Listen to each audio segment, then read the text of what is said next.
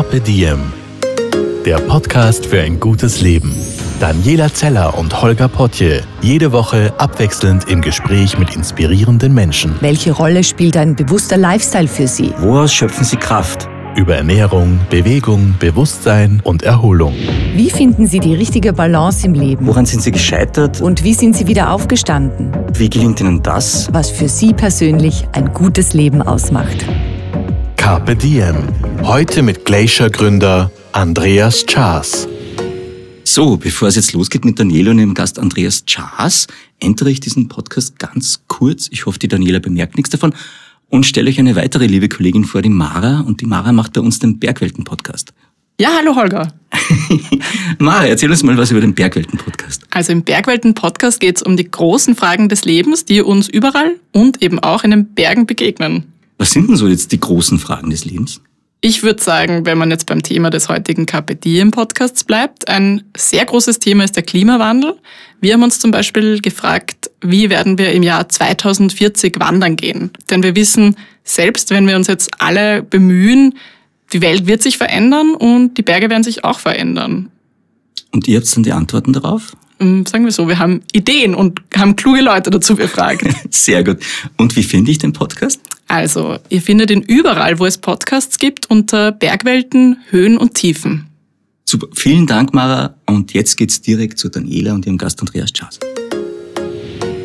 Heute ist ein besonderer Tag für mich, denn erstens einmal nehme ich diesen Podcast persönlich auf, in einem Raum, frisch getestet, mit mhm. Abstand. Und zweitens mit einem Menschen, den ich schon lange kenne. Unsere Wege kreuzen sich immer wieder und endlich bekomme ich ihn vors Mikro. Bei mir ist Andreas Chas. Hallo. Hallo Daniel. Servus. Ich muss dich kurz vorstellen. Äh, ich habe eine Beschreibung gelesen, die, äh, finde ich auch, trifft's. Du wärst ein visionärer Menschenverbinder. So hat dich ein Journalist der Presse beschrieben. Und so nehme ich dich auch wahr. Du hast mit 20 dein erstes Unternehmen gegründet. Du hast das Pioneers Festival gegründet, als noch niemand in Österreich wusste, was überhaupt ein Startup ist. Und du wirst jetzt die Gletscher retten und unseren Planeten mit Glacier, mit deiner neuen Firma. Andi, wie bist du auf die Idee gekommen, dich diesem Umweltgedanken zuzuwenden und zu sagen, wir gründen jetzt einfach eine große Community und retten einfach mal so die Gletscher? Mhm. Ja, also ich glaube, ja, Menschenverbinder, das ist echt eine schöne Beschreibung von mir, die mir sehr, sehr gefällt. Ich beschreibe es oft als dieses Eins und Eins ist drei. Das macht mir unglaublich Spaß irgendwie zwei Personen, zwei Unternehmen zusammenzubringen und dann irgendwie einen Mehrwert daraus zu, zu schaffen. Und ich glaube, äh, wenn ich so zurück überlege, was ich bis jetzt an, an Firmen gestartet habe, dann war eigentlich immer das ein verbindendes Element von allen, dass es darum gegangen ist, die richtigen Leute zusammenzubringen.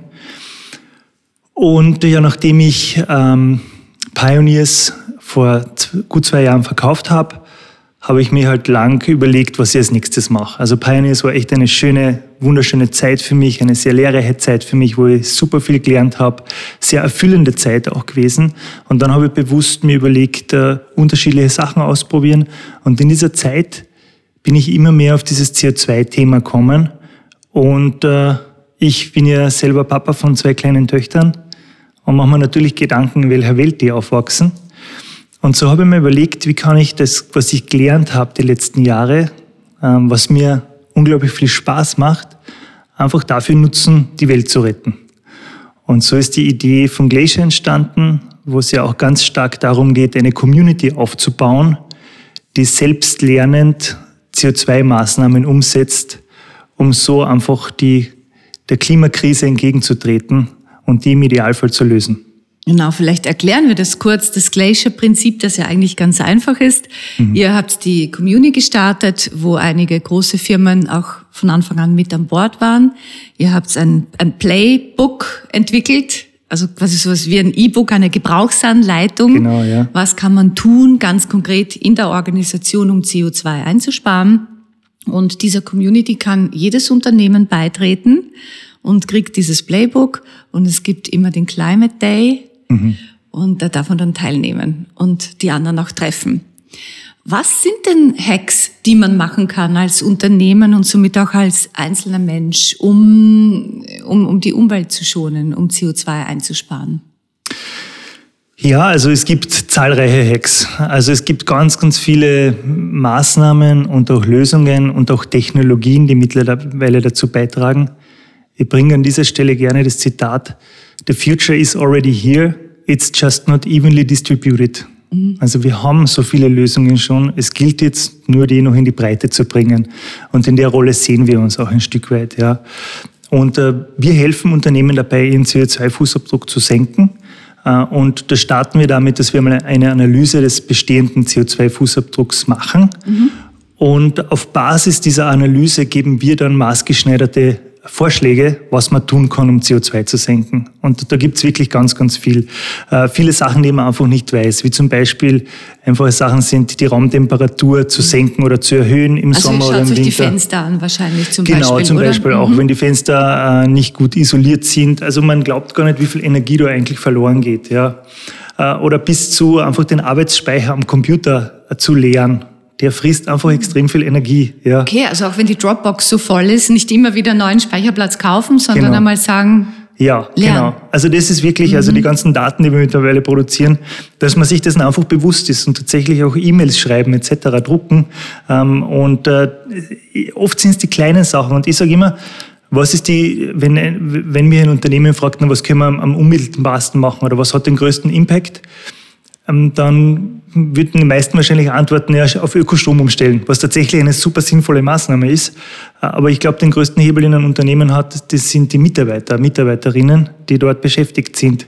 Man muss sich einfach vorstellen, das ist ja eigentlich wie ein, äh, also wir sehen es ein Stück weit als ein, ein, ein, eine Möglichkeit zur Weiterbildung. Mhm. Und ganz, ganz viele Lösungen, die wir den Firmen vorschlagen, sind auch für die Mitarbeiter, Mitarbeiterinnen relevant.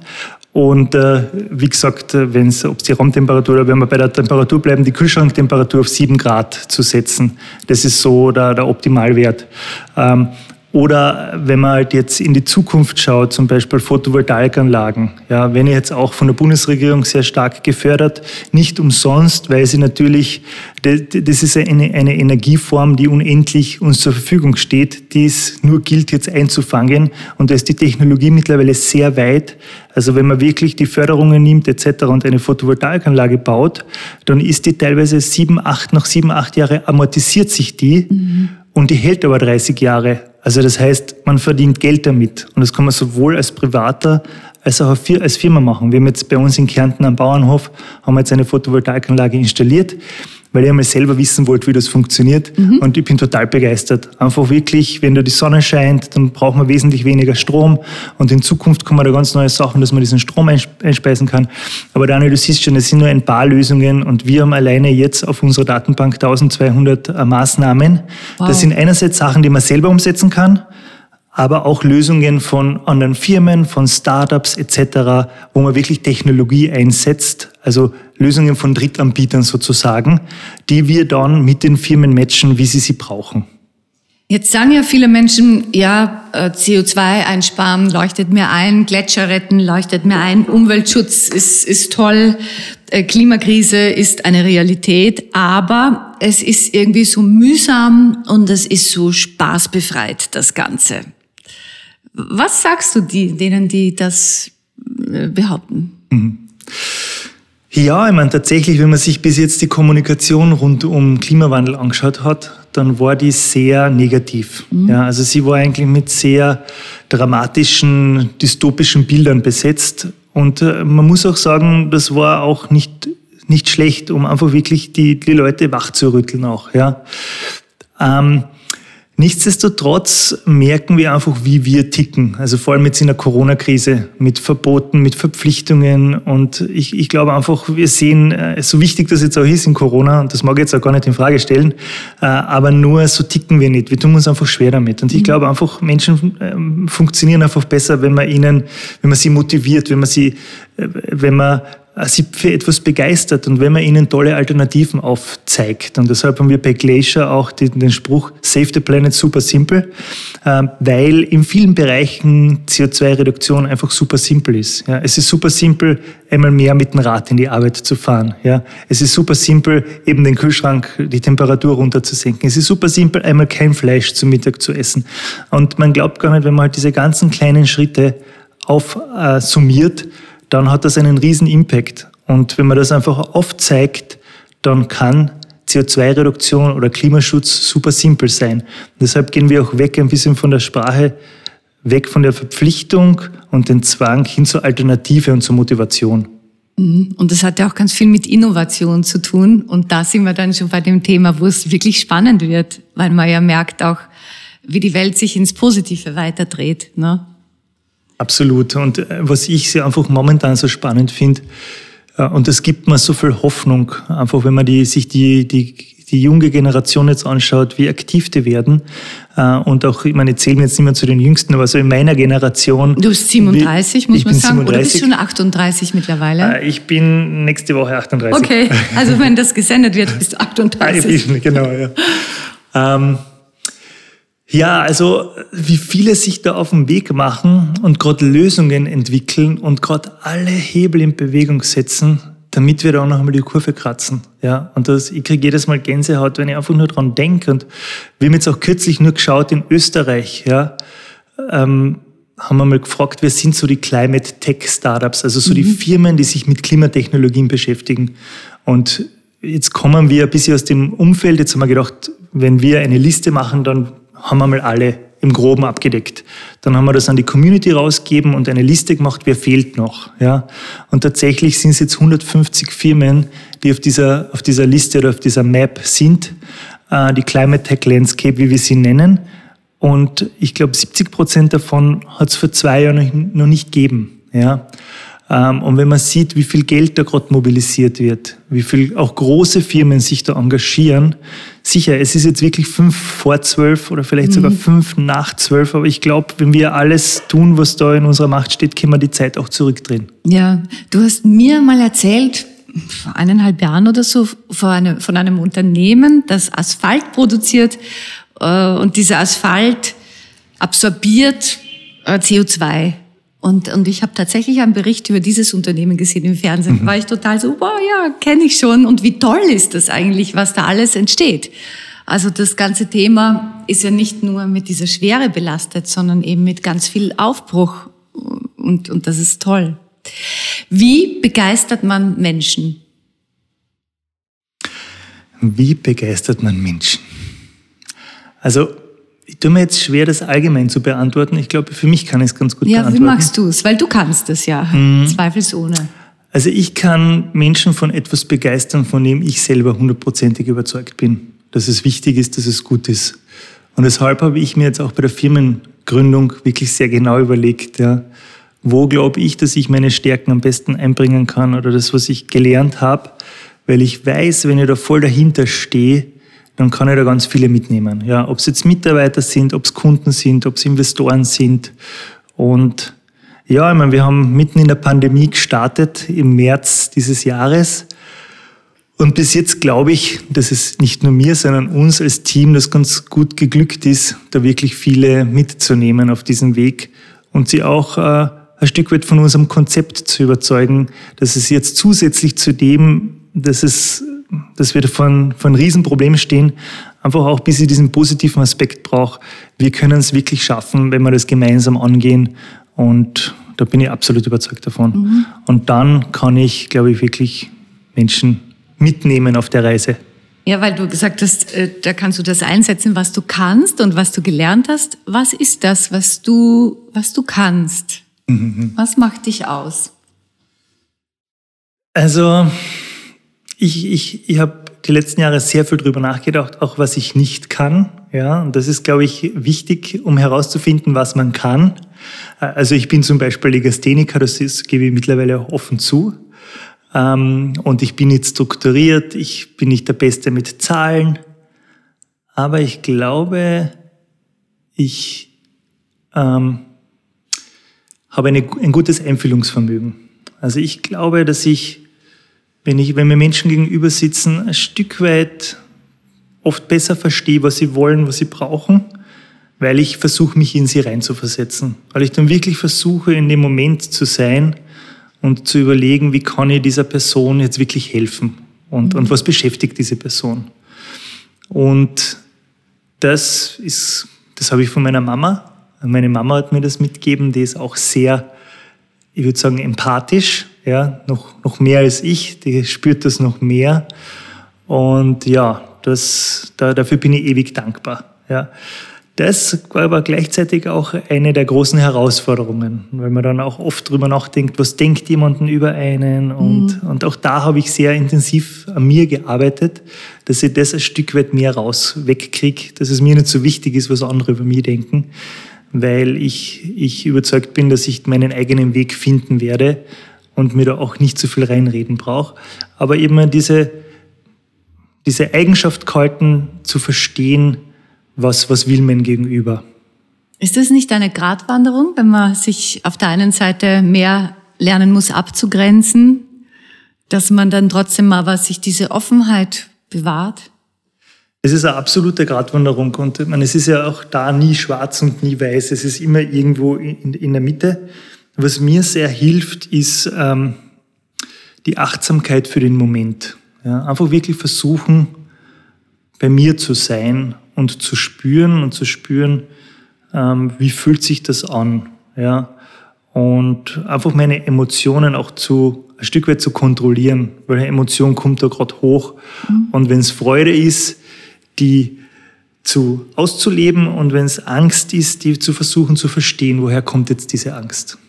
Wie, wie machst du das? Also, oder wie könnten das auch andere Menschen in ihrem Alltag leben? Weil es ist Achtsamkeit ist ein großes Wort und mhm. sei achtsam, ja, wird so oft geschrieben, aber wie kann man es wirklich umsetzen in das Daily Life?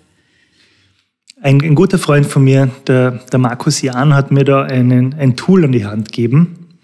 Ähm, das beinhaltet einerseits eine Spannungskurve, eine Spannungskurve von, ein, von 0 bis 10. Also 0 bis 2 ist Bore Out. Mhm. Also wirklich diese Menschen, die halt oft gelangweilt sind, die nicht wissen, was sie mit ihrem Leben anfangen sollen. Das ist in der, in der Spannung 0 bis 2 und das kennt man auch oft.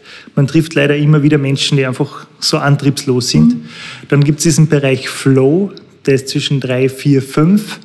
Das ist der Bereich, wo man extrem kreativ ist. Wenn man da in einem Team zusammensitzt, dann ist man oft total überrascht, mit wie guten Ideen man da jetzt, ähm, ähm, was für einen guten Output man dann hat an Ideen. Und dann gibt's die Kurve drüber und das ist Burnout. Und das kennen wir auch alle, wenn man ausbrennt. Ja? Und das, diese Spannungen haben wir dauernd in uns. Ja? Und äh, zum Beispiel die, die, das die Emotion Angst sollte nicht die Spannung 10 haben. Mhm. Also das versuche ich zu verhindern. Wenn ich merke, da ist irgendwo Angst, dann versuche ich die zu verstehen. Und weil je höher man darauf kommt auf dieser Spannungsskala, umso mehr bekommt man einen Kontrollverlust. Das passiert sowohl bei positiven als auch bei negativen Emotionen und die wir würde nur kurz aufzählen, was diese positiven und die negativen Emotionen Bitte. sind. Ich hoffe, ich schaffe alle zehn, weil das praktisch ist, man kann auch immer alle zehn Finger hernehmen mhm. und reinspielen, welche Emotion habe ich gerade. Mhm. Ja. Die positiven sind Liebe, Begeisterung, Überzeugung, Freude und Überraschung. Und die negativen sind Ärger, Schuld und Scham, Trauer, Angst und Ekel. Wow, alle zehn geschafft. Wow. Und man hat diese Emotionen grundsätzlich immer in sich, aber auf einer unterschiedlichen Spannungsskala. Und zum Beispiel Ärger ist vielleicht das plakativste Beispiel. Ja. Ärger, wenn, wenn man, da gibt es sogar den Ausdruck, man ist blind vor Wut. Mhm. Ja. Äh, also wenn die Spannungskurve im Ärger auf 10 ist, dann kann man noch so gute Argumente haben, aber man wird seinen Gegenüber, der in diesem Ärger ist, nicht überzeugen können, weil die Spannung zu hoch ist. Und ähm, dann gibt's halt Methoden, wie man da runterkommt. Ja? Und dieses Prinzip mit diesen zehn Emotionen und mit dieser Spannungskurve habe ich in mein tägliches Leben reingebracht. Ja? Das heißt, dass ich einfach so wie jetzt habe ich zum Beispiel gerade Begeisterung 5. Wenn ich mit dir da rede, ich bin im Flow, ich kann meine Gedanken ordnen, ich bin bei mir. Begeisterung 5 ist das gerade. Ja. Und du hast jetzt gerade mhm. Neugierde 4. Mhm. Und das ist gut, ne? Das Weil ist gut. Hättest Wir du jetzt Begeisterung 9, wärst du schon so, oh, ja, ja, ja. Genau. und dann könnte ich dich kaum fassen.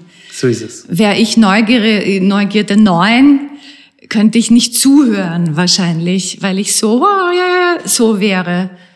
Und hätten wir es nur bei eins oder zwei, würden wir da sitzen, gähnen. Das sehr gelangweilt. Es wird so sich schleppen. Genau. Du hast das sehr gut beschrieben, ja, genau. So funktioniert das und das war für mich wirklich äh, augenöffnend, dieses Prinzip. Und das habe ich an einem Wochenende gelernt und äh, bin dann echt eine Zeit lang mit immer meine, meine zehn Finger im Kopf oder wirklich auch ausgestreckt durch die Welt gegangen und halt versucht zu verstehen, welche Emotion ist da gerade. Und, und ich glaube, das habe ich davor schon ganz gut können, mhm. aber mit dem habe ich ein, ein, sehr praktisches Handwerkszeug gekriegt, mit dem du das noch viel einfacher anwenden kannst. Ja. Ich denke gerade über die Liebe nach, weil jetzt würde man, oder wahrscheinlich vor zehn Jahren noch, hätte ich gesagt, nur aber wenn Liebe auf neun und zehn ist, ist das doch total gut. Mittlerweile denke ich mir, nein, dieses Prinzip hat total recht. Denn wenn auch die Liebe so auf neun und zehn ist, mhm. sind es auf diese hyper, hyper, sehr ungesunden mhm.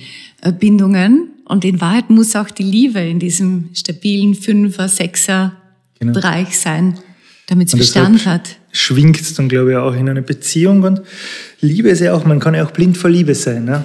Und äh, wie wir wissen, blind vor Liebe geht nie gut. Ja, da passt irgendwas nicht. Ja, da ist man in einem ungesunden Bereich oder in einer Startup-Szene. Das habe ich äh, sehr schmerzvoll lernen müssen. Begeisterung. Ja, Begeisterung in der Startup-Szene. Damit du einen Investor überzeugst, musst du fast auf neun, Stufe neun oben sein. Und wenn du nachher über, keine Ahnung, sechs Monate versuchst, Investoren ins Boot zu holen und dann ständig dort oben bist.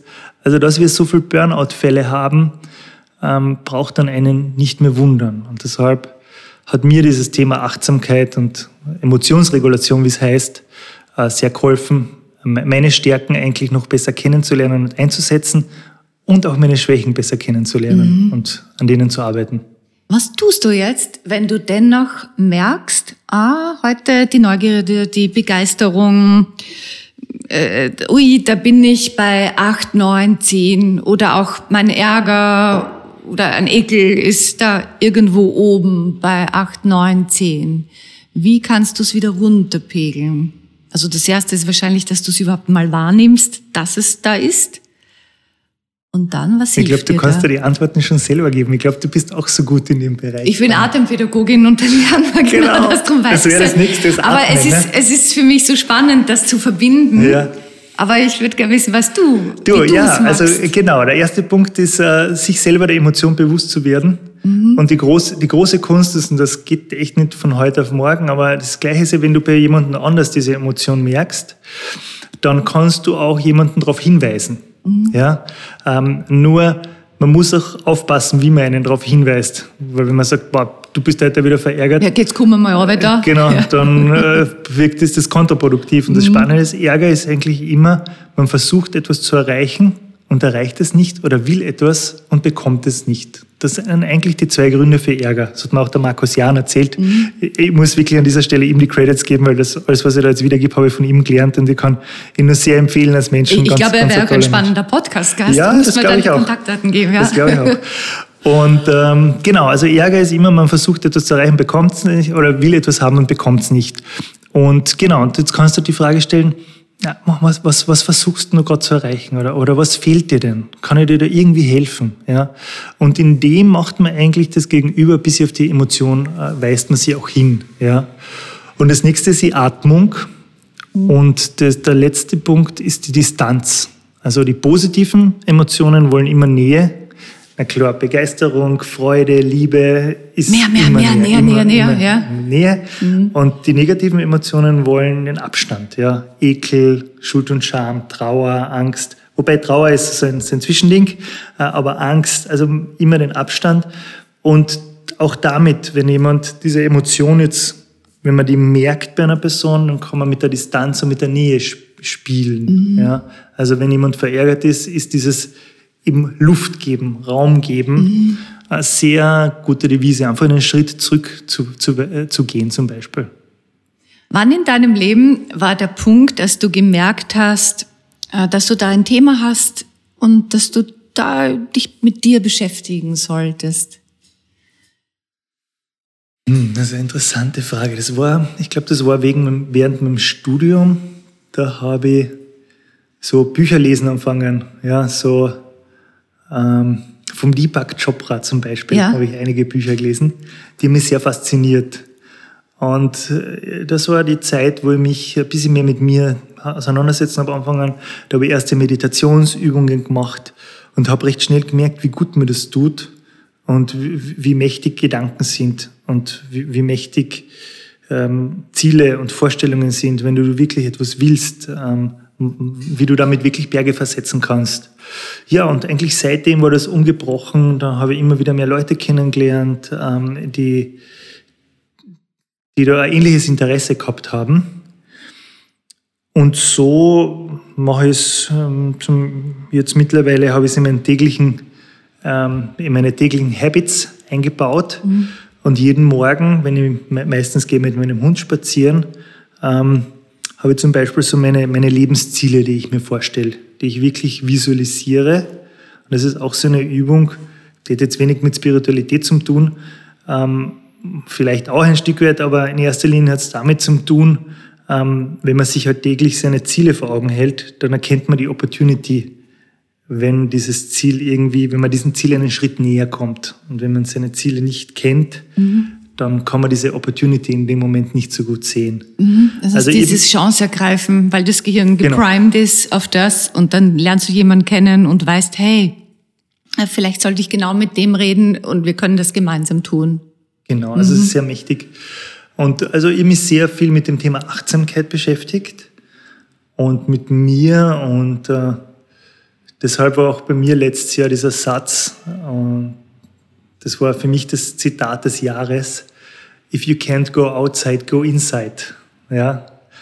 Und einfach wie viel, das war für mich einfach so, ich war vorher auch immer viel unterwegs unter Leuten, habe immer diesen Trubel gebraucht und eigentlich wie spannend es ist, oft jetzt nicht nach außen zu gehen, sondern mhm. auch reinzuschauen. Es ist eine ganze Welt, die man dann noch erkennen und kennenlernen kann und ähm, mit dem, ja, das war so, während dem Studium habe ich mich da immer mehr damit auseinandersetzen angefangen. Also so, so war das vor zehn, zwölf Jahren ungefähr. Mhm. Ah, da warst du schon sehr früh so weit, denn mir fällt das wirklich auf, also gerade wenn ich Menschen trainiere und coache, die immer erfolgreicher werden und am Sprung sind, so in die Öffentlichkeit, äh, sage ich das ihnen immer, je mehr man nach außen geht, in die Öffentlichkeit zum Beispiel, den gleichen Weg musst du auch nach innen gehen. Und ähm, ganz wenige machen das auch und die meisten vergessen drauf oder haben die Zeit nicht mehr. Mhm und, und es tut mir dann weh, wenn ich manche sehen kann, wie sie sich selbst verlieren, weil sie das verabsäumt haben. Also ich glaube, das ist ein ganz riesengroßer Punkt, um, um beständig so erfolgreich auch zu bleiben. Also es gibt viele Beispiele, die daran letztendlich gescheitert sind. Du, das glaube ich auch. Und ähm, ich meine, deshalb, ich, wir kennen uns ja, du hast das ja schon angesprochen. Ähm, wir haben uns eigentlich auf einer Veranstaltung kennengelernt und ich war dann so, so begeistert, Begeisterung war sehr hoch ähm, von deiner, wie du durch den Tag geleitet hast, dass wir irgendwie ins Gespräch gekommen sind und du warst ja nachher auch meine Trainerin genau. eine Zeit lang und immer wieder bin Hätte ich, jetzt nicht erzählt, aber wenn du es Immer erzählst. wieder bin ich bei mhm. dir, ja. Äh, und worauf ich eigentlich hinaus will, ist auch, dass halt da wirklich das Coaching äh, extrem helfen kann, ja. Ähm, also einem wirklich da dahin zu finden. Und auch da ist, ist, ist spannend. Ich rede gerade mit total vielen wirklich sehr erfolgreichen Menschen auch über das Thema Coaching. Und, und für mich war so die Erfahrung jetzt der letzten Monate, dass sich ganz wenige irgendwie trauen, also viele interessiert es, aber ganz wenige trauen sich noch wirklich diesen Schritt zu machen. Und ich habe noch echt lange darüber nachgedacht, warum das so ist. Und momentan ist nicht, nicht der, der, der Weisheitsletzter Schluss, aber ist es irgendwie so, als das, das Öffnen der Büchse der Pandora, das klingt jetzt so negativ, ja. ja aber ich glaube wirklich, dass da halt auch viel aufgewühlt wird, dass man sich dem stellen muss dann auch, ja. Und ich kann aber nur sagen, je früher man das halt einfach angeht, umso, umso besser ist es. Und ich bin ganz bei dir, die gibt es halt wirklich äh, Personen, die halt in kurzer Zeit super erfolgreich sind, aber wenn du nicht auch nach innen wächst, dann kommt da eine Dysfunktion und ähm, die werden auch nicht glücklicher. Ja? Oder für, im Gegenteil. Also ich glaube, die kriegen dann ganz äh, herausfordernde Zeiten für sich. Ja? ja, das Außen ist sehr äh, sehr, sehr machtvoll. Und das ist egal, ob du in der Medienbranche bist oder Unternehmer oder politisch. Ähm, wenn du da nicht rechtzeitig drauf schaust, äh, dann, dann gehst du da einfach ein. Also daher ist es auch toll, dass du das so früh schon kennengelernt hast. Ich habe im Vorfeld über dich nachgedacht, weil es für mich gar nicht so einfach ist, Menschen zu interviewen, die ich doch kenne. Und da muss ich auch immer ein bisschen mich wieder wegstellen und, und den Menschen so neutral betrachten. Und da habe ich genau drüber nachgedacht, dass du ja dir auch dieses, ich sag's jetzt wirklich, diese spirituelle Seite so behalten hast. Und da ist mir der Gedanke gekommen, dass diese Spiritualität der große Verbindungsbogen ist zwischen dem, wo du herkommst und zwischen dem, wo du heute bist. Mhm weil du bist aufgewachsen in Kärnten auf einem Bauernhof, ähm, in, in der Natur. Und, und so, das war mein Gedanke, dass das noch die Wurzel ist, die dorthin reicht. Und dass du wahrscheinlich auch eben aus der Naturkraft schöpfen kannst und gewisse Dinge, die wir jetzt spirituell nennen, ja, für dich was ganz Natürliches sind, weil du das von jeher kennst. Stimmt diese Beobachtung oder liege ich ganz falsch? Sie stimmt. Sie stimmt insofern, dass ich jetzt auch selber wieder an den Waldrand gezogen bin von Wien. Also ich wohne äh, in Hadersdorf, äh, ziemlich am Stadtrand neben dem Wienerwald. Und äh, ja, äh, ich, ich glaube, damals war es mir nicht bewusst, wie wichtig das für mich war. Also mir hat, also eines meiner Lieblingshobbys ist im Wald Schwammerl zu glauben. Das ist wirklich das, wenn ich irgendwie am Wochenende Zeit habe, dann mache ich das total gern, wenn natürlich gerade Schwammerl-Saison ist. Äh, und das hat eigentlich diese Naturverbundenheit. Also ich bin ja sehr gerne am Berg, diese Naturverbundenheit. Also ich glaube, du hast da absolut recht. Mir war es nur nicht bewusst zu dem Zeitpunkt, wie wichtig mhm. das für mich ist. Äh, und diese Ruhe, also wir sind ja wirklich am, mein, mein, mein Elternhaus ist auf 1000 Meter, der nächste Nachbar ist zwei Kilometer entfernt. Wir haben einen wunderschönen Blick in die Steiner Alpen, die dann sogar im Sommer noch meist verschneit sind. Also wirkliche Idylle, die man da vorfindet. Und das war mir nicht bewusst, wie sehr mir das eigentlich gefehlt hat. Äh, und auch jetzt, wenn ich mit dem Hund in der Früh spazieren gehe, ist das immer im Wald. Und das tut mir unglaublich gut. Nur diese Viertelstunde im Wald.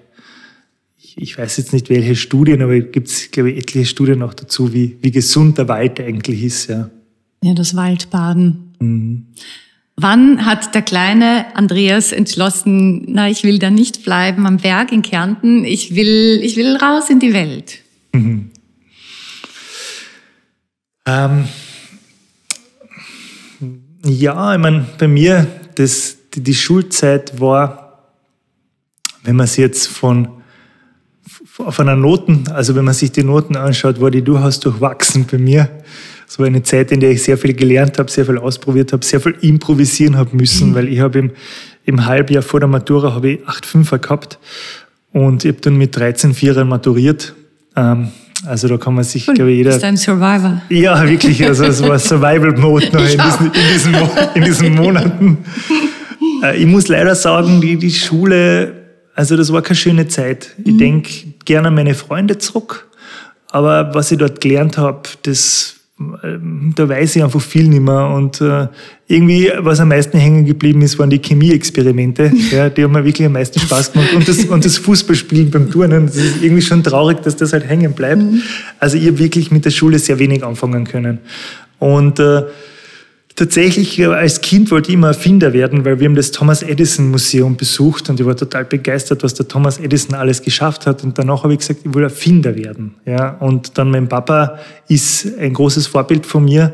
Also ähm, der war Unternehmer und dann wollte ich das irgendwie kombinieren. Ja, äh, aber in der Schulzeit habe ich überhaupt nicht mehr dran gedacht. Ja, also da war ich komplett orientierungslos. Also wirklich, wenn du mich gefragt hast, was willst du machen, eigentlich am liebsten Party mit meinen Freunden und wirklich sehr perspektivenlos. Äh, ich habe dann Gott sei Dank zu dem Zeitpunkt eine Freundin gehabt, die nach Wien zum Studieren gegangen ist. Die hat mich eigentlich mitgenommen in die große, weite mhm. Welt. Äh, ich glaube, sonst wäre eh noch Graz. Ich weiß ja gar nicht, ob ich studiert hätte. Und ich meine, das Studium war okay, aber ich habe auch sehr lange gebraucht. Ich glaube, du über hast zehn Wirtschaft Jahre studiert? Wirtschaft studiert auf der Wirtschaftsuniversität. Das war besser, weil es mir Freiraum gegeben hat. Nur dieses Auswendiglernen, das, also das ist absolut meine Achillesferse. Das kann ich, kann ich Eben, aber ich bewundere dich, dass du dir das zugetraut hast. Weil ich war auch wirklich schlecht in Mathe. Ich, ich tue ja. mir auch schwer mit Auswendiglernen, andere Dinge lernen. Wirklich, wirklich. Ja. Und ich hätte es mir nicht zugetraut, zum Beispiel Wirtschaft zu studieren. Also drum, wow. Ja, zutrauen. Also ich glaube, oft habe ich Entscheidungen auch sehr naiv getroffen. ich meine, die Geschichte habe ich, glaube ich, noch nie erzählt, weil es wirklich super peinlich ist. Ich wollte Wirtschaft studieren in Wien und äh, war nachher den ersten Tag auf der WU und wollte jetzt dort meine Kurse besuchen und bin dann draufgekommen, dass ich mich auf der Hauptuni eingeschrieben habe und meine Uni eigentlich das BWZ in Floridsdorf ist. Da habe ich dann zwei Tage gebraucht, bis ich das verstanden habe. Genau. Und es war wirklich eine sehr, sehr eine naive Entscheidung, aber irgendwie war es, ich war so froh, dass ich es gemacht habe. Ähm, jetzt nicht nur unbedingt wegen dem Studium, sondern das war halt für mich das Spannendste, die ganzen Leute da kennenzulernen. Und einfach dieses Internationale und diese Möglichkeiten zu haben, in Wien so viele Leute kennenzulernen und, und dann, ja, und dann ist eigentlich bei mir recht schnell dieses Gefühl hochgekommen, ich will irgendwas machen. Ja, irgendwie die Welt ein Stück weit besser machen.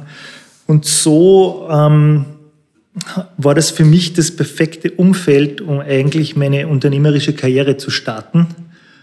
Und nicht, nicht jetzt unbedingt wegen dem Gelernten, sondern wirklich mehr wegen dem Umfeld. Mhm. Was, was hat dich damals angetrieben? Und was treibt dich heute an? Hat sich das verändert in diesen 15 Jahren, 18 Jahren? Also, was mich antreibt, ist, was zu bewegen, irgendwie was zu schaffen. Ja, das ist, das ist eine intrinsische Motivation von mir. Und das ist auf jeden Fall gleich geblieben. Ich glaube, der Fokus hat sich gestärkt oder, oder ich bin fokussierter äh, in der Hinsicht, was ich mit der Zeit und mit der Energie, die mir zur Verfügung steht, erreichen will. Ja. Also das heißt, auf der Uni war es mehr so Projekte, wo man ein bisschen ausprobiert hat und jetzt wird es immer klarer, wo ich gut bin und was ich gern mache und was ich jetzt die nächsten acht bis zehn Jahre machen werde. Das ist für mich sehr klar. Und das ist jetzt die neue, das neue Unternehmen. Mhm. Und, und was treibt dich zum Beispiel gar nicht an? Womit könnte man dich überhaupt nicht locken? Das ist eine interessante Frage. Mache ich mir nicht so oft Gedanken darüber, muss ich ehrlich sagen. Aber irgendwie, wenn ich sage, äh, also ich kann es eigentlich nur anders formulieren, was, was begeistert mich voll, ist, also genau, das alleine an etwas zu arbeiten.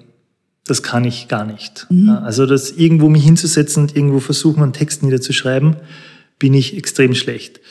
Aber ich glaube, wenn dann jemand mit dabei ist, bin ich wiederum extrem gut, den Input zu geben, dass das ein ganz toller Text wird. Aber dieses alleine irgendwo hinzusetzen, für an etwas an Tag lang zu arbeiten, da verzweifle ich. Mhm. Also entstehen deine neuen Ideen auch, indem du mit jemandem ein Gespräch führst genau. und dann blitzt da was auf. Für meine Mitarbeiter auch nicht immer einfach, weil mhm. ich dann oft durchs Office gehe und dann, hey, da und da und da. Da muss ich auch lernen, wirklich, das habe ich auch wirklich lernen müssen, zu fokussieren. Ja äh, und das achtsamer zu machen und dann wirklich auch zu schauen, was macht die Person jetzt gerade, störe ich sie. Ich bin besser geworden, aber es ist teilweise, glaube ich, noch immer eine, in einer gewissen Hinsicht eine Herausforderung für meine Mitarbeiterinnen. Ich habe mal so eine Theorie entwickelt, also das ist ein Gedanke, und zwar beobachte ich, es gibt so zwei Arten von Menschen, so denkerisch grob die, die einen, die so linear denken, also die sich hinsetzen, was überlegen, in die Tiefe gehen und das dann so entwickeln. Und dann gibt's die anderen, wo so wie, wie die Sterne am Firmament bing, bing, bing, bing, bing so aufblitzen und wo sich das dann so verbindet irgendwie. Mhm. Und du gehörst zur zweiteren Gruppe, oder? Die ist eine total eine tolle Beschreibung, finde ich. Ja, ja, ja also ich gehöre absolut zu Zweiteren. Und woran mir das gerade erinnert hat, wie ich oft E-Mails schreibe. So wichtige E-Mails schreibe ich über Tage. Ja, da fange ich an und tue mir meine ersten Gedanken und dann habe ich keine Lust mehr, nachher lasse ich es, dann mhm. ist es bei meinen Entwürfen und dann gehe ich am nächsten Tag nochmal rein, dann ergänze ich das wieder. Ja, mhm. und so entstehen bei mir E-Mails und ich kann aber, glaube ich, bei einer E-Mail auch, also ihr könnt jetzt nicht eineinhalb Stunden bei einer E-Mail sitzen oder mhm. bei einem wichtigen Text. Äh, so habe ich mir das angewöhnt, dass ich das so in Etappen mache. Und das mhm. funktioniert für mich sehr gut. Ja. Also von dem her ist diese Beschreibung sehr treffend. Wie gehst du mit großen Erfolgen um und mit großen Erfolgserlebnissen? Also ich in der Vergangenheit wäre, habe ich es schon, ich glaube, es ist auch wichtig, äh, Erfolge zu feiern und sich dessen bewusst zu sein. Ähm, mittlerweile mh, mm, ist das für mich nicht mehr so wichtig. Also für mich ist nachher, ähm, der, also es wirklich der Weg ist das Ziel und dass es mir einfach Spaß macht, diesen Weg zu gehen und dass ich diesen Spaß oder diese Freude schon ein bisschen am Weg dahin aufbrauche, mhm. dass es dann am Ende nicht mehr so ganz groß ist, weil, weil ich halt auch gelernt habe, oft, wo ich die größten Erfolge gehabt habe, ist danach der tiefste Fall kommen. Ja? Ähm, und das heißt nicht, dass man nicht pure Freude haben kann, ähm, nur humble, was ist das äh, deutsche Wort für humble? Äh, äh, Zärtlichkeit, oder? Nein, humble? Äh, Nein? humble, am Boden geblieben. Am Boden ja. geblieben. Also ich glaube, das, das habe ich einfach auch gelernt in den letzten Jahren. Also bei uns im Team, also vor allem bei Pioneers war es auch so, wenn wir irgendwie ein Gespräch gehabt haben mit einem neuen Kunden und die waren nachher extrem euphorisch sofort, obwohl noch wir noch so weit von irgendwie was entfernt waren. Und äh, da habe ich einfach gemerkt, dass auch fürs Team ist das extrem herausfordernd, wenn halt nachher das nicht eintritt oder so. Ja. Mhm. Tatsächlich ist es auch wieder ein, ein Stück Achtsamkeit, dass die Begeisterung im Rahmen bleibt, ja, wo man es trotzdem genießen kann. Das heißt ja nicht, dass man, aber ich glaube, dieses Überschwängliche ist einfach nie gut. Wie wir schon gesagt haben, das blind vor Liebe oder blind vor Begeisterung, mhm. ähm, das habe ich ein bisschen abgefedert. Das stimmt. Geht mir auch so im Berufsleben, wenn mir das passiert, dass ich irgendwas ja, da redet man, dann überlegt man was und dann ist man so euphorisch. Dann weiß ich schon mittlerweile noch, während ich in der Euphorie bin, das wird nichts werden. Und das wirkt, ist noch nie was geworden. Und wenn ich so bin, ja, ja, ist gut, schauen wir mal, und gleich so praktisch weiterdenke, dann wird's meistens was. Es ist echt spannend. Ja, jetzt sind wir wieder bei dem Punkt, eigentlich ist es ein Stück weit Emotionsregulation. Ja. Du, du beobachtest deine Begeisterung und regulierst sie in dem Moment schon, ja. ja. weil die Chance dann wahrscheinlich steigt, dass es vielleicht na doch noch was wird. Ja. Genau. Oder vielleicht auch nicht. Oder vielleicht auch nicht. Oder man, man weiß auch schneller, na, das, das wird nichts ja. mehr. Also manchmal, da kann ich gar nicht die Euphorie abstellen. Und da weiß ich aber, na, es wird nichts werden, weil ich habe schon wieder dieses Gefühl. Mhm. Aber ich denke mir, du warst ja jung. Äh, du hast Pioneers gegründet, das Pioneers Festival das muss ja ein Rausch gewesen sein, wenn dann plötzlich dieses Festival über die Bühne gegangen ist und dann die ganze Presse und die vielen Leute und die Begeisterung und dann nach dem. Wie bist du damit umgegangen? Ja, also die, diese Momente haben sich schon sehr, sehr in meinem Kopf eingebrannt, im positiven Sinne, ja. Äh, also tatsächlich das, das erste Pioneers Festival, das hat damals noch Startup Week geheißen und war noch nicht in der Hofburg, sondern im, in der Haus, im Haus der Industrie. Und das war ja damals, das haben wir noch, war noch nicht ein Unternehmen, das war ein Verein.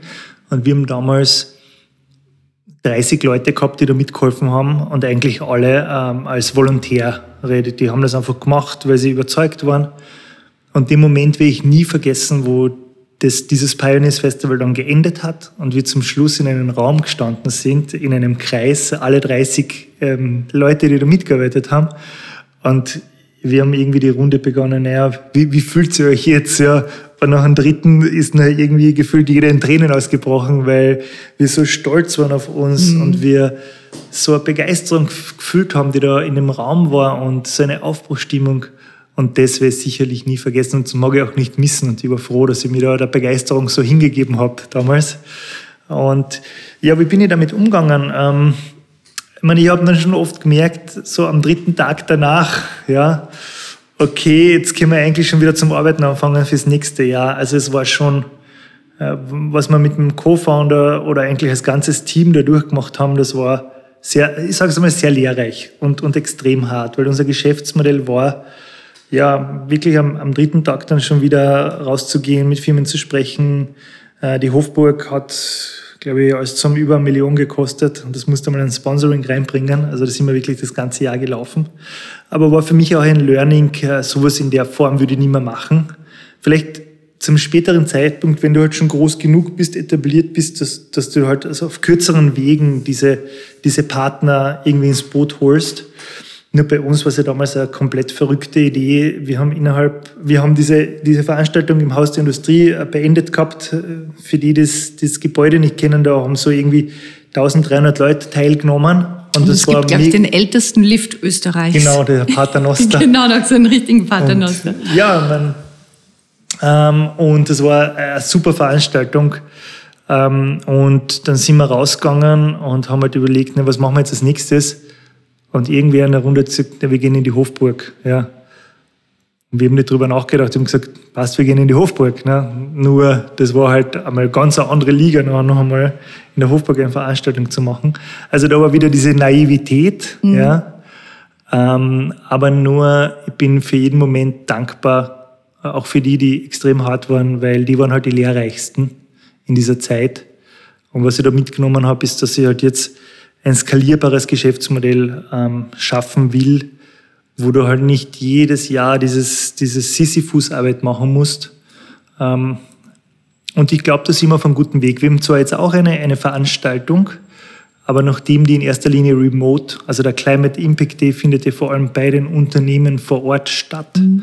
Ähm, und wird von, von uns mit einem Livestream bespielt, ist sicher auch viel Arbeit, aber nicht vergleichbar. Und für uns eigentlich, weil es sind ja, glaube ich, sechs Leute oder fünf Leute von Pioneers sind jetzt auch wieder mit dabei, was mich sehr freut. Also diese Erfahrung haben wir im Team und das sollte leicht funktionieren. Ja. Mhm. Also früher hast, hast, du deine Emotion gebraucht, deine Begeisterung, deinen Antrieb, damit es irgendwie zum Daheben war und jetzt gibt es auch einen Plan dahinter und, und genau. das hilft. Ja. Also wir wollen es einfach auf solide finanzielle Beine stellen, weil wir nur wissen, dass wir so einen richtig großen Impact haben können. Und und das nachhaltig erfolgreich machen. Ja. Wie gehst du mit Misserfolgen um? Misserfolge sind was Wunderschönes. Vielleicht nicht in dem Moment, wo er passiert, aber. Ein Jahr danach, zwei Jahre danach, zehn Jahre danach? Ähm, wird immer kürzer. Also es wird immer kürzer. Ähm, ich würde sagen, ein paar Tage danach. Ja. Ich meine, es kommt darauf an, was und wie. Mhm. Äh, oft auch Momente danach. Ja. Also was wir im Team ganz stark haben, ist eine Feedback-Kultur und jeder, jede Mitarbeiterin, jeder Mitarbeiter weiß, dass ich äh, ständig auch herausgefordert werden will, äh, dass es bei uns keine Tabuthemen gibt und dass wir, dass ich das als Geschenk sehe, wenn ich auf etwas hin, hingewiesen werde, äh, wo die Person gegenüber meint, dass das jetzt nicht so optimal war. Mhm weil man muss ja dann immer auch verstehen, das ist ja nur eine Sichtweise und ich kann damit machen, was ich will. Ja, das ist einfach ein Geschenk, das ich bekomme. meine, das ist jetzt noch kein Misserfolg, ja, äh, aber irgendwie ein Misserfolg ist auch eine Art von Feedback, das man kriegt. Und die Frage ist, wie geht man damit um? Ja? Mhm. Und ich stelle mich dem dann und versuche, die Lehren daraus zu ziehen. Jetzt äh, gerade in einem Unternehmerleben äh, biegt man ja manchmal auch falsch ab man geht Kooperationen ein, wo man hinterher sich denkt, uh, hätte ich nicht, oder nimmt Aufträge an, wo man hinterher weiß, da hätte ich einfach Nein sagen sollen. Ist dir ja auch schon passiert, so wie jedem Dauernd. Unternehmer. Äh, wie, wie, wie bringst du dich dann wieder auf Schiene? Oder woran merkst du es? Und wie ist dann der, der Ablauf? Denn ich denke, ein guten Unternehmer zeichnet ja auch aus, oder einen wachen Menschen, dass er auch da wieder aussteigt. Und, und viele schaffen das aber nicht, sondern bleiben Jahre, Jahrzehnte lang auf einer falschen Schiene. Wie merkst du es, dass du falsch abgebogen bist? Und Ja gesagt hast, obwohl du Nein sagen hättest sollen. Also was wir sehr stark gemacht haben, ist unsere Vision niederzuschreiben. Und, und meistens wird unter einer Vision verstanden, eine Vision eines Unternehmens, das ist ein Satz. Ja, und den lernt man irgendwie auswendig. Ne? Aber nur unter dem Satz kann man sich oft sehr wenig vorstellen. Unsere Vision ist ein Fünf-Seiten-Dokument, das sehr detailliert beschreibt, wo unser Unternehmen Glacier in drei Jahren ist. Mhm. Ja, also nicht in einem Jahr und auch nicht in fünf Jahren. Drei Jahre ist ein spannender Zeitpunkt, weil es ist nicht zu nahe, dass man noch viel verändern kann und es ist nicht zu weit weg, dass man sagt, naja, das ist sehr weit weg jetzt. Und das ist unser Nordstern. Dieses Dokument ist unser Nordstern. Und ähm, da schauen wir regelmäßig drauf. Mhm. Also dieses Bild, das wir gemeinsam als Team gezeichnet haben, äh, hilft uns einfach dabei, Entscheidungen zu treffen. Und dann ist eigentlich die Frage recht einfach, wenn du sagst, naja, machen wir das, dann schaust du auf dieses Dokument oder lässt es dir nochmal durch den Kopf gehen und überlegst, hilft uns das, da hinzukommen? Und das ist ein super Kompass. Das kann ich wirklich nur jedem Unternehmen auch ans Herz legen, über den Satz hinausgehen und wirklich das niederzuschreiben ähm, und, und echt versuchen, was fühlt man dann in, in drei Jahren? Wie schaut das aus? In welchem Office ist man? Ähm, wie schaut das Team aus? Wir haben zum Beispiel echt aus der ganzen Welt äh, Leute im Team, super international. Wir sprechen Englisch. Wir haben ein helles Office. Da kommt man rein und man spürt schon die Freude, man spürt die Begeisterung. In unserem Office sind Nachbarn und das sind alles Lösungen oder Firmen, die an Lösungen arbeiten, um CO2 zu senken. Also dieses Bild haben wir als Team gezeichnet und das hat auch den Vorteil, dass unser Team sehr genau weiß, wo wir hinwollen und auch entscheiden kann, ob man diesen Weg mitgeht. Mhm. Ja? Also sagen kann, ist das mein Bild? Und wenn jemand nicht dieses Bild hat, ist auch voll okay. Ja? Aber dann wird es wahrscheinlich wenig Sinn machen, dass die Person da mit, mitarbeitet. Und wir gehen sogar so weit, dass wir dieses, dieses Dokument in einer, in einer Kurzfassung auch an unsere Kunden schicken. Vor allem als Startup hilft es, glaube ich, Vertrauen aufzubauen, wenn man sich, wenn man merkt, na Moment, die haben sich jetzt wirklich da Gedanken gemacht. Äh, aber für uns ist es ganz ein wichtiger Kompass, um Entscheidungen zu treffen. Wie wichtig ist dir dein Umfeld? Also das, das Team, das rundherum. Das ist mir extrem wichtig. Also ähm, das ist, ich, ich mag es nicht mit Familie vergleichen. Ähm, es ist teilweise Familie, nur mein, mein Co-Founder von Pioneers hat einmal einen ganz einen sehr gescheiten Satz gesagt. Äh, Team, äh, Familie ist unconditional love. Ja, also da wird man einfach alles tun. Ja, und Team ist, so wie der Fußballtrainer, also wenn halt jemand da am Fußballplatz nicht performt, dann wird er ausgetauscht. Und wenn es einfach nicht mehr passt, dann trennt er sich vom Verein. Ja. Ähm, nur ich glaube, bei uns vermischt sich das und ich finde es auch okay. Also wenn man halt wirklich aufeinander schaut. Also, also mir ist zum Beispiel ganz wichtig, äh, ich, ich frage jeden meiner Mitarbeiter äh, nach den Zielen.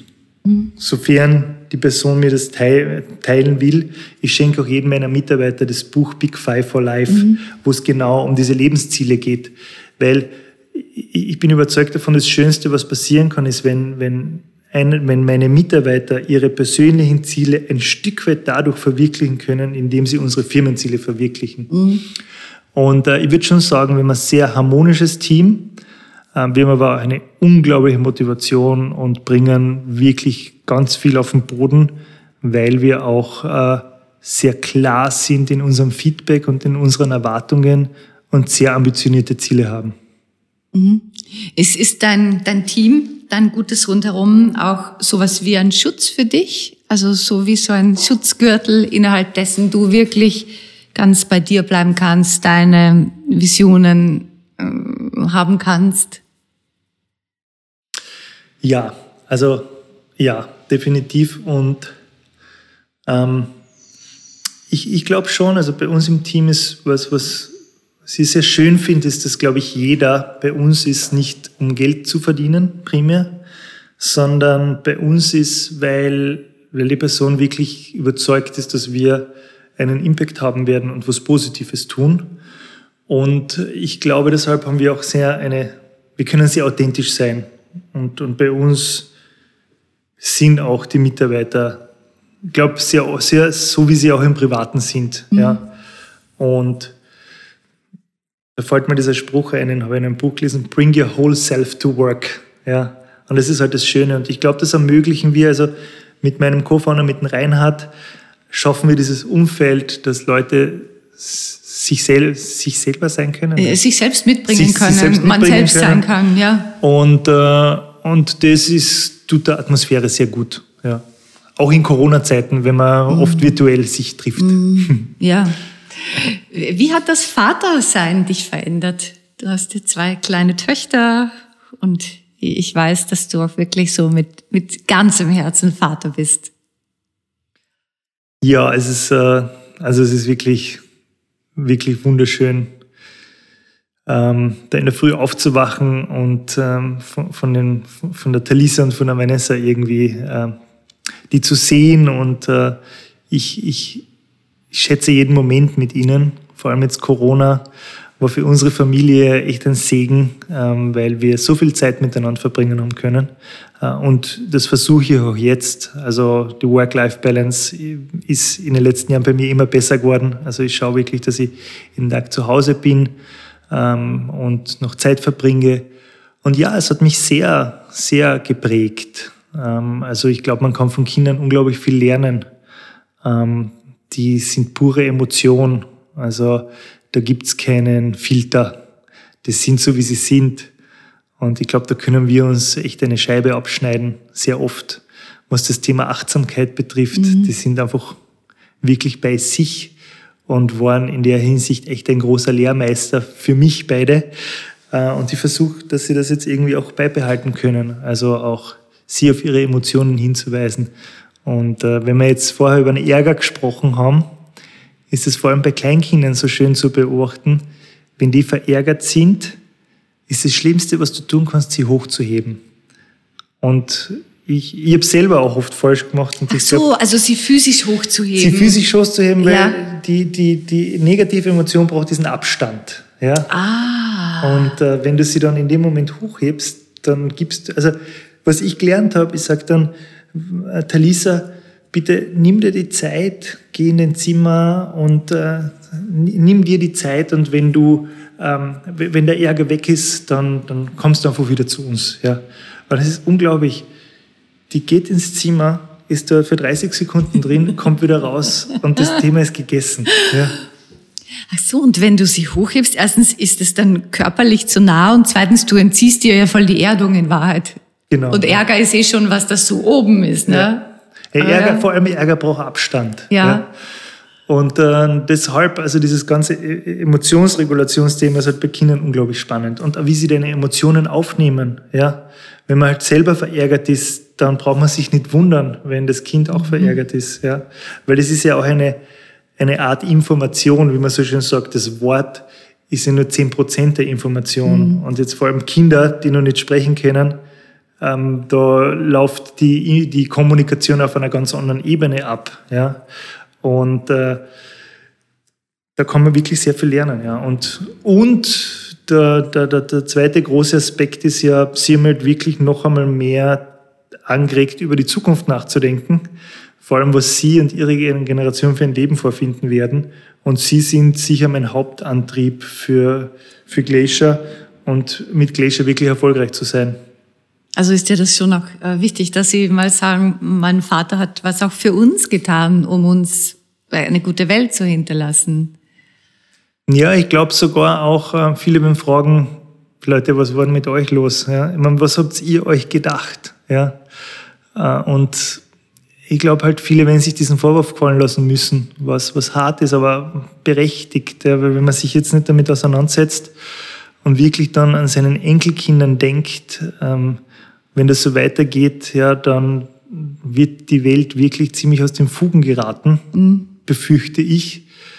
Und ja, ich glaube, die, die da jetzt nicht jetzt aktiv werden, die werden sich dann gewisse Vorwürfe gefallen lassen müssen. Ne? Mhm. Andreas, ich habe noch ein paar äh, kleine Fragen an dich. Und zwar, hast du Rituale, die du jeden Tag machst? Also ein bisschen was hast du schon erwähnt. Vielleicht kannst du noch mal zusammenfassen oder vielleicht gibt's noch was, das du in der Früh machst, vielleicht vorm Schlafengehen. Mhm. Ja, also das ist ähm, in den letzten Jahren auch immer mehr geworden bei mir. Ich habe jetzt mittlerweile auch immer einen Wandkalender, ähm, wo ich so äh, zum Beispiel meine Big Five, habe ich die gemacht, äh, dann mache ich dort den Kreuzel hin, dann irgendwie eine sportliche Übung am Tag. Äh, seitdem wir jetzt Gläscher machen, trage ich da auch ein, wie viel Fleisch, ist, wie, wie viel Fleisch mhm. ich esse. Äh, und das ist total faszinierend, weil mein Fleischkonsum extrem zurückgegangen ist. Also wirklich extrem zurückgegangen. Äh, anfangs von nachher noch, weiß ich nicht, viermal die Woche Fleisch. Ähm, dann, jetzt ist es irgendwie bei ein bis zweimal die Woche Fleisch. Und, mhm. und ich merke einfach, es, man braucht es nicht. Es gibt so tolle Alternativen mittlerweile. Ähm, genau, also dieser Kalender hilft mir sehr, ähm, Sachen, an denen ich gerade arbeite, die umzusetzen. Ja, weil du halt irgendwie diese kleinen Erfolgserlebnisse hast. Und das mache ich jetzt seit ein paar Jahren und das funktioniert sehr gut. Genau, und das sind vor allem in der Früh mache ich, mache ich diese Sachen, beziehungsweise am nächsten Morgen trage ich dann ein, was habe ich am letzten, habe ich Fleisch gegessen, etc. Ja. Macht deine Frau da auch überall mit? Macht sie das gemeinsam? Ja, meine Frau hat jetzt auch angefangen damit und was ich auch mit meiner Frau mache, jeden, jedes Jahr am 30. oder 31. Dezember schreiben wir unsere Lebensziele nieder, ähm, weil ich einfach auch ein Fan davon bin, wie ich es schon bei der Firma auch erwähnt habe. Ich glaube, in einer Beziehung natürlich Liebe ist super wichtig, aber am Ende des Tages geht es darum, gemeinsam Ziele zu erreichen. Mhm. Ähm, und ich glaube, wenn man beobachtet, wie viel Ehen auseinandergehen, wenn die Kinder nachher irgendwie das Haus verlassen und somit quasi das, das letzte gemeinsame Ziel verloren geht, ähm, das wollen wir verhindern und äh, oder auch sagen, wenn wir nicht mehr die gemeinsamen Ziele haben, ist es auch voll okay, ja. Äh, aber wir, wir alleinen quasi unsere Ziele jedes Jahr, äh, schreiben die auf ein schönes Plakat, das hängt dann bei uns im Schlafzimmer und das ist wunderschön. Und mittlerweile haben wir auch die Ziele äh, auf, auf drei Jahre ausgeweitet, mhm. wo wir sagen, in den nächsten drei Jahren wollen wir da hin, weil eben ein Jahr du größere Themen schwieriger angehen. Und das ist auch ein Ritual von uns, das wir einmal im Jahr machen. Wir machen das jetzt immer noch einmal im Jahr, schauen wir drauf, sind wir auf Kurs, was wollen wir noch hinzufügen. Und wir sind da jetzt auch nicht zu strikt. Also die Ziele kannst du auch ständig adaptieren. Wichtig ist nur, dass man halt gemeinsame Ziele hat. Und da bin ich unglaublich dankbar, dass ich da auch eine, eine Frau habe, die Nicole, die, die das so äh, interessiert ist auch für das Thema und auch sehr fasziniert davon ist. Ja. Und eine letzte Frage habe ich noch. Was macht für dich ein gutes Leben aus?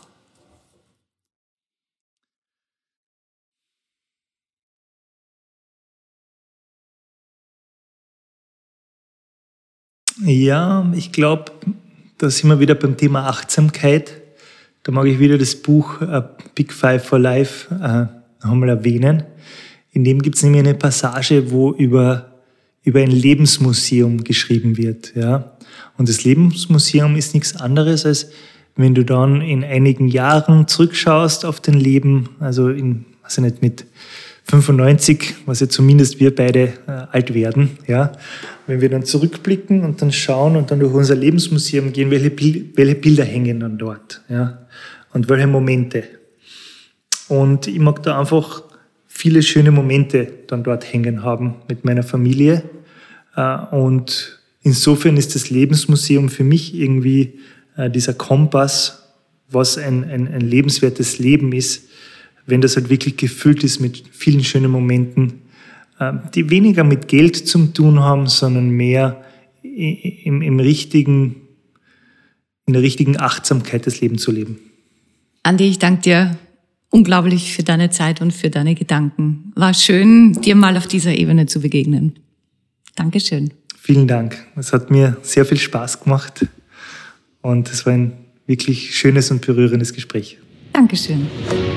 Mehr von Carpe Diem gibt es auf Soundcloud, iTunes, Google Play oder Spotify. Jetzt abonnieren und liken. Das Carpe Diem Magazin erscheint alle zwei Monate. Besucht auch unsere Social Media Portale auf Facebook, Instagram und YouTube und unsere Website carpediem.live. Carpe Diem. der Podcast für ein gutes Leben. Wenn euch der Carpe Diem Podcast gefallen hat, dann schenkt ihm 5 Sterne bei Apple Podcasts. Wir freuen uns über eure Kommentare und sind jetzt auch direkt über podcast.kpdiem.live erreichbar. Wir freuen uns über Anregungen, Kommentare und Ideen. Nächste Woche Holger Potje im Gespräch mit Model und Nachhaltigkeitsbloggerin Marie Nasemann.